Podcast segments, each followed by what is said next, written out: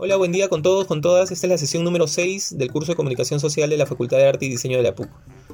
Voy a dividir este episodio en tres partes. La primera parte eh, estará vinculada a responder ¿no? o a indagar cómo Internet impactó, digamos, en la función del intermediario o en la intermediaria. ¿no?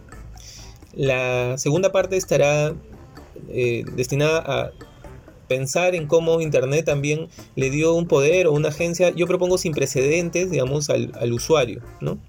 Y la tercera parte es cómo también Internet impactó sobre la distinción entre lo público y lo privado, ¿no?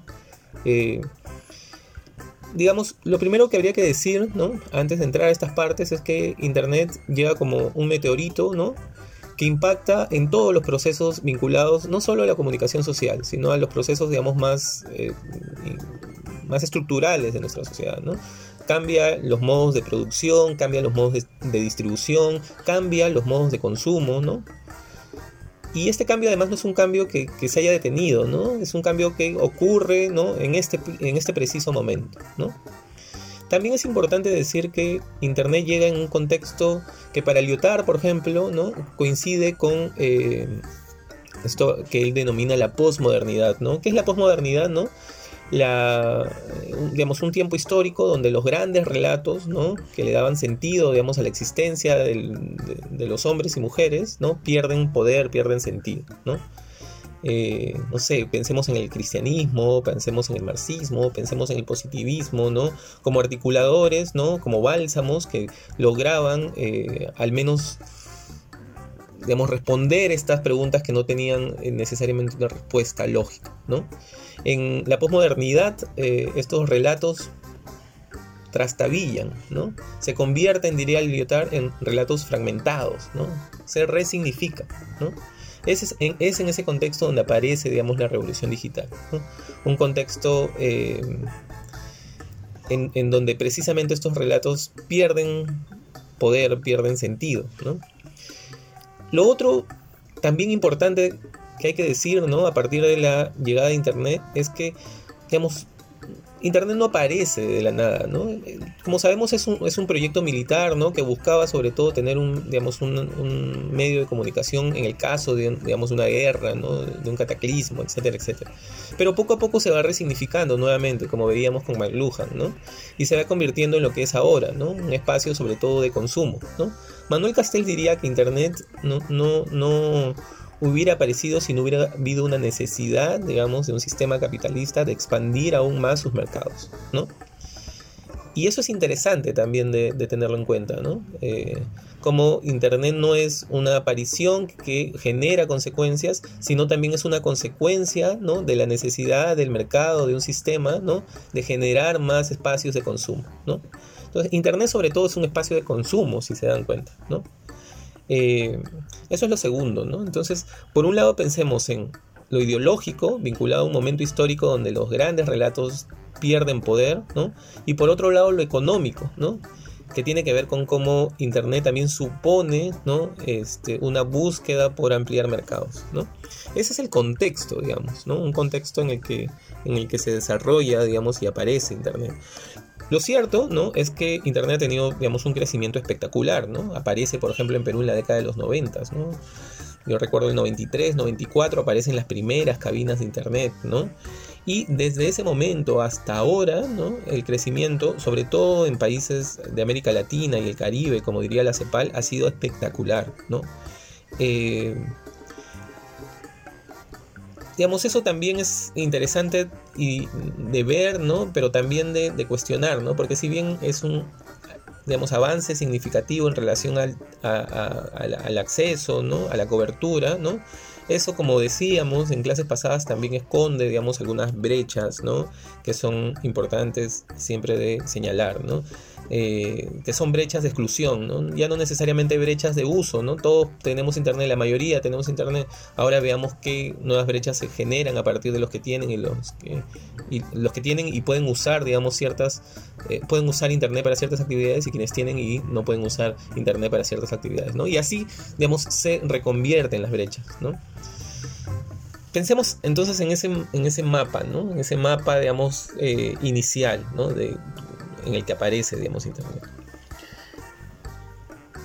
A partir de ello creo que es importante entrar, digamos, estas, estas tres eh, dimensiones que les proponía. ¿no? La primera, cómo Internet pone en duda el papel del intermediario antes de Internet, digamos, existía ¿no? un profesional o una profesional que mediaba ¿no? entre el contenido, ¿no? entre la información que estaba afuera y la audiencia. ¿no? Era el caso del periodista, por ejemplo. ¿no? Periodista recogía información de la calle ¿no? que él generaba, él o ella pensaba que eran relevantes, ¿no? lo filtraba y se lo entregaba a la audiencia. No era todo lo que filtraba, ¿no? Era, digamos, siempre ocurrían cosas, ¿no? Sin embargo, lo que se priorizaba era la mirada del periodista o del medio en este caso, ¿no? Eh, era algo similar a lo que hace un curador, por ejemplo, ¿no? o una curadora. ¿no? Cuando un curador o una curadora eh, este, se les encarga, digamos, hacer una exposición, lo que hacen, no, pensemos, no sé, en una exposición de Juan Javier Salazar, ¿no? una retrospectiva. ¿no? No, no se puede poner todo lo que hizo Juan Javier Salazar, digamos, ¿no? tienes que elegir algunas piezas ¿no? de eh, su obra para presentarlas, ¿no? A partir de categorías, no sé, la primera etapa de Juan Javier, ¿no? El Perú según Juan Javier, no sé, ¿no? Pero era una mirada, digamos, bien eh, filtrada, digamos, por este curador o esta curadora, ¿no? Era lo mismo, digamos, que hacían los comunicadores y las comunicadoras eh, antes de Internet, ¿no? Filtrar información, no solo los periodistas, ¿no? También, digamos, las personas vinculadas a la publicidad, al mundo audiovisual, ¿no? Etcétera. Lo que supone la llegada de Internet es algo, de interés, algo muy, muy interesante, ¿no? Que tiene que ver con que por primera vez en la historia, ¿no? Eh, la audiencia no necesita, digamos, a este intermediario o a esta intermediaria para acceder a la información. ¿no? Por primera vez en la historia, el usuario puede llegar a la información por sí solo. Yo siempre cuento una historia que me parece bien significativa. Cuando era joven, ¿no? cuando tenía 17, 20 años, ¿no? existía en el Perú una revista Caleta, se llamaba una revista de música, se llamaba Caleta, ¿no? La revista era interesante, ¿no? Porque presentaba, digamos, información musical que estaba fuera de la FM, ¿no? Era una revista de música alternativa, no solo internacional, sino también local, ¿no?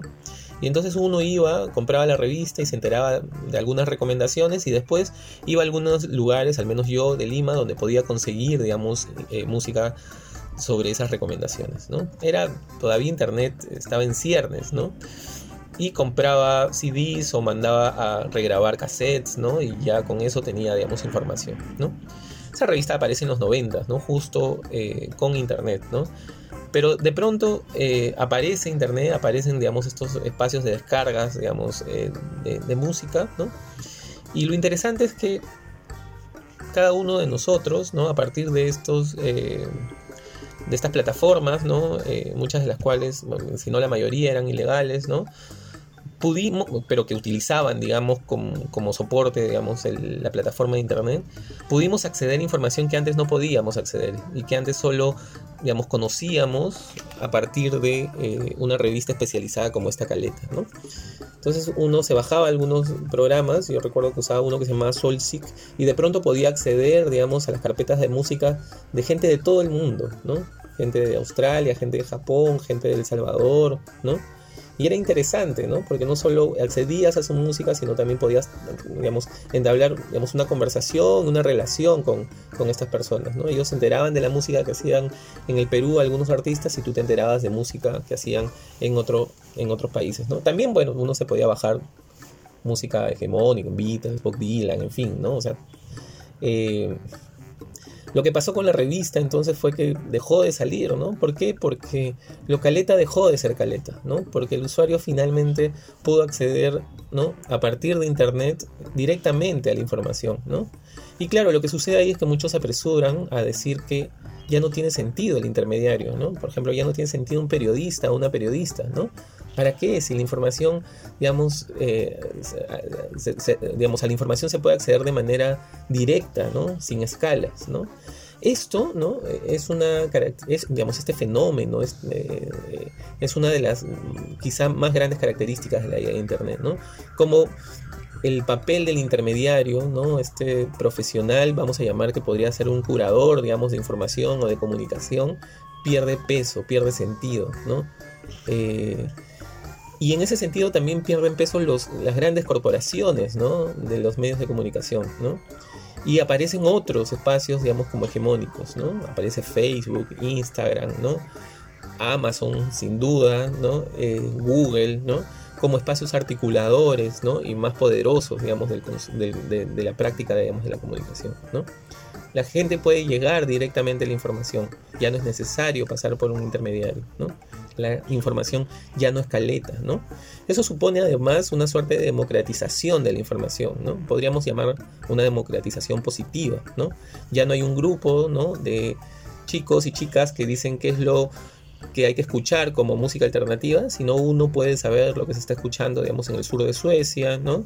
O puede escuchar lo que se está escuchando en, digamos, en el under de México, ¿no? Eso es un, digamos, una consecuencia de la llegada de Internet que me parece importante de discutir aún, ¿no?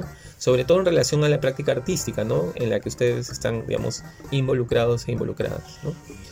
Lo segundo tiene que ver, digamos, casi con lo mismo de, la primera parte, ¿no? Pero es como su, eh, su consecuencia, ¿no? Su, su, articulador, ¿no? Claro, y tiene que ver con el poder de la audiencia. Si el intermediario pierde poder en la práctica, digamos, comunicativa, ¿quién adquiere, quién adquiere poder? Digamos, la audiencia, ¿no? El sujeto, ¿no? Y aparece un nuevo tipo de consumidor, ¿no? Que le llaman ahora el prosumer, ¿no?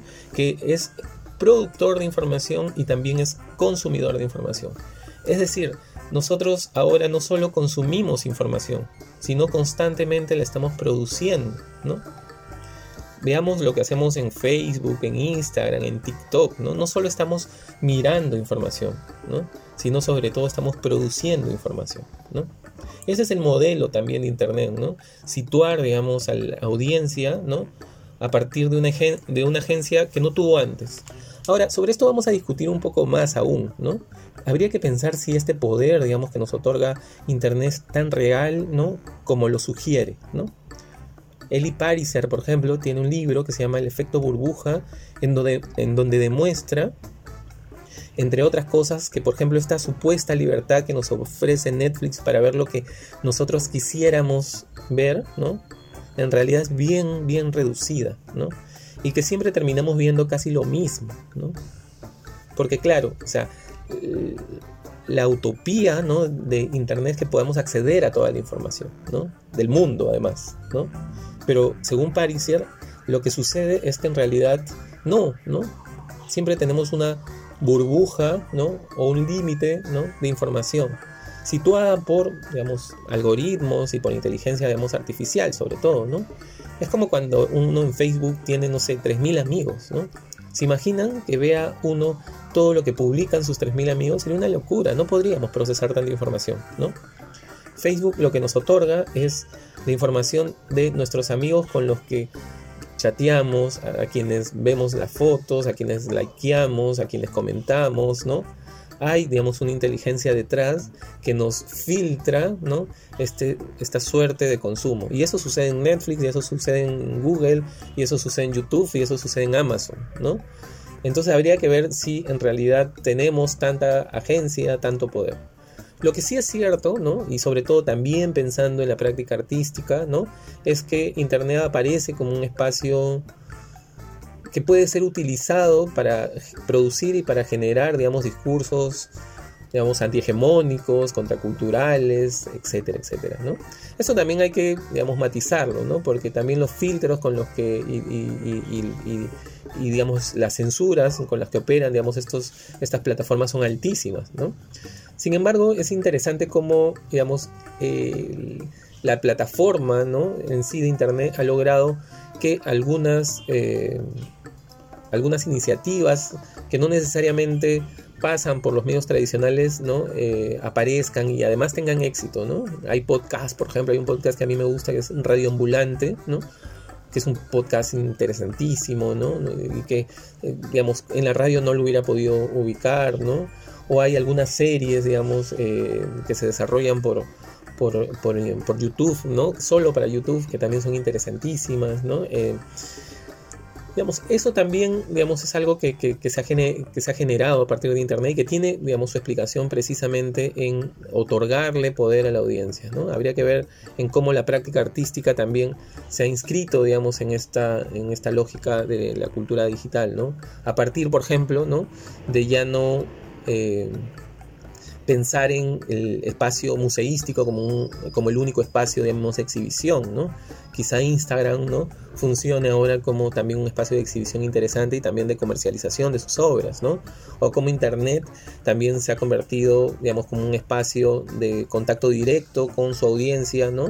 Y ya no necesitan mediarlo por un museo, por un curador o por una curadora, ¿no?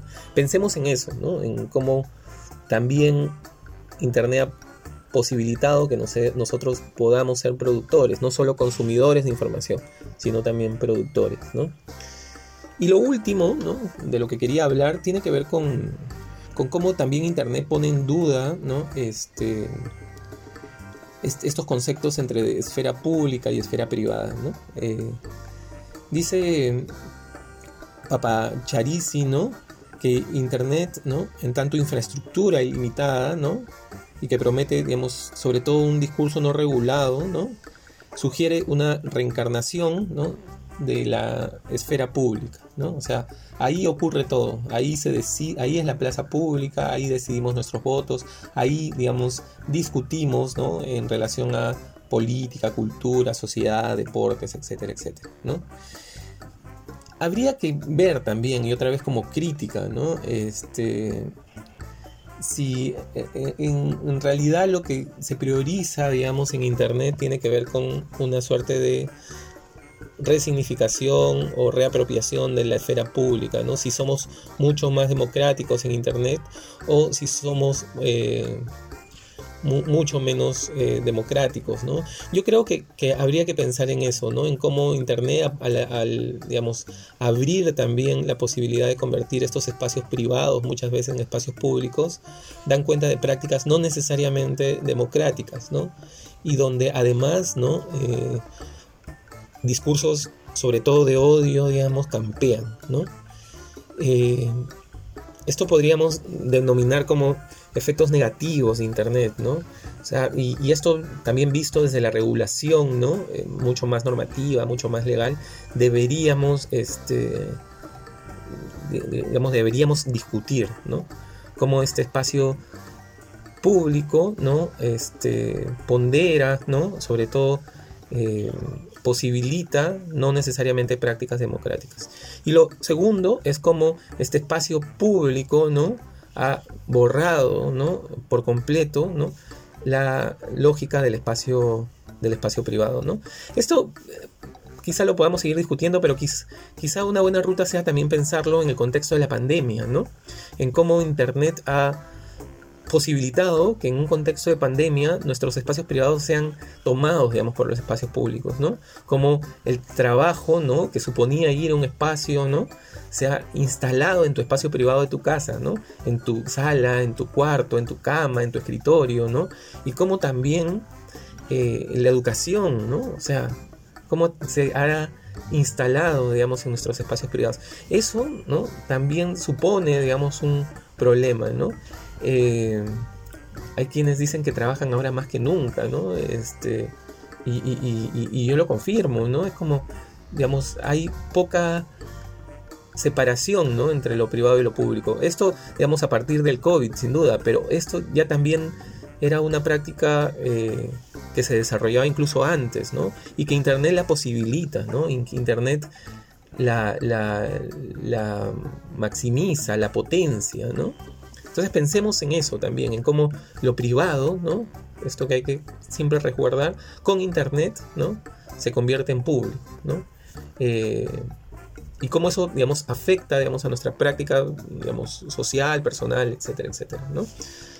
Veamos entonces, ¿no? Cómo esta cultura digital, esta revolución digital que supone la llegada de Internet ha impactado en varios aspectos. Como decía al comienzo, ha impactado en la producción, en la distribución, en el consumo, donde veamos, veamos un medio de comunicación, ¿no? Atravesado por Internet veremos un cambio sin precedentes ¿no? en la historia de la comunicación. ¿no? Pregúntenle a sus abuelos, abuelas, cómo consumían digamos, las noticias, ¿no? y se darán cuenta que en apenas 20 años este consumo de noticias digamos, ha, tenido una revolución sin igual. ¿no? Eh, esas son las ideas que quería comentarles hoy día. ¿no? Les deseo un, excelente, una excelente semana y ya nos escuchamos y vemos en, un rato. Que tengan un, un buen día. Chau, chau, chau.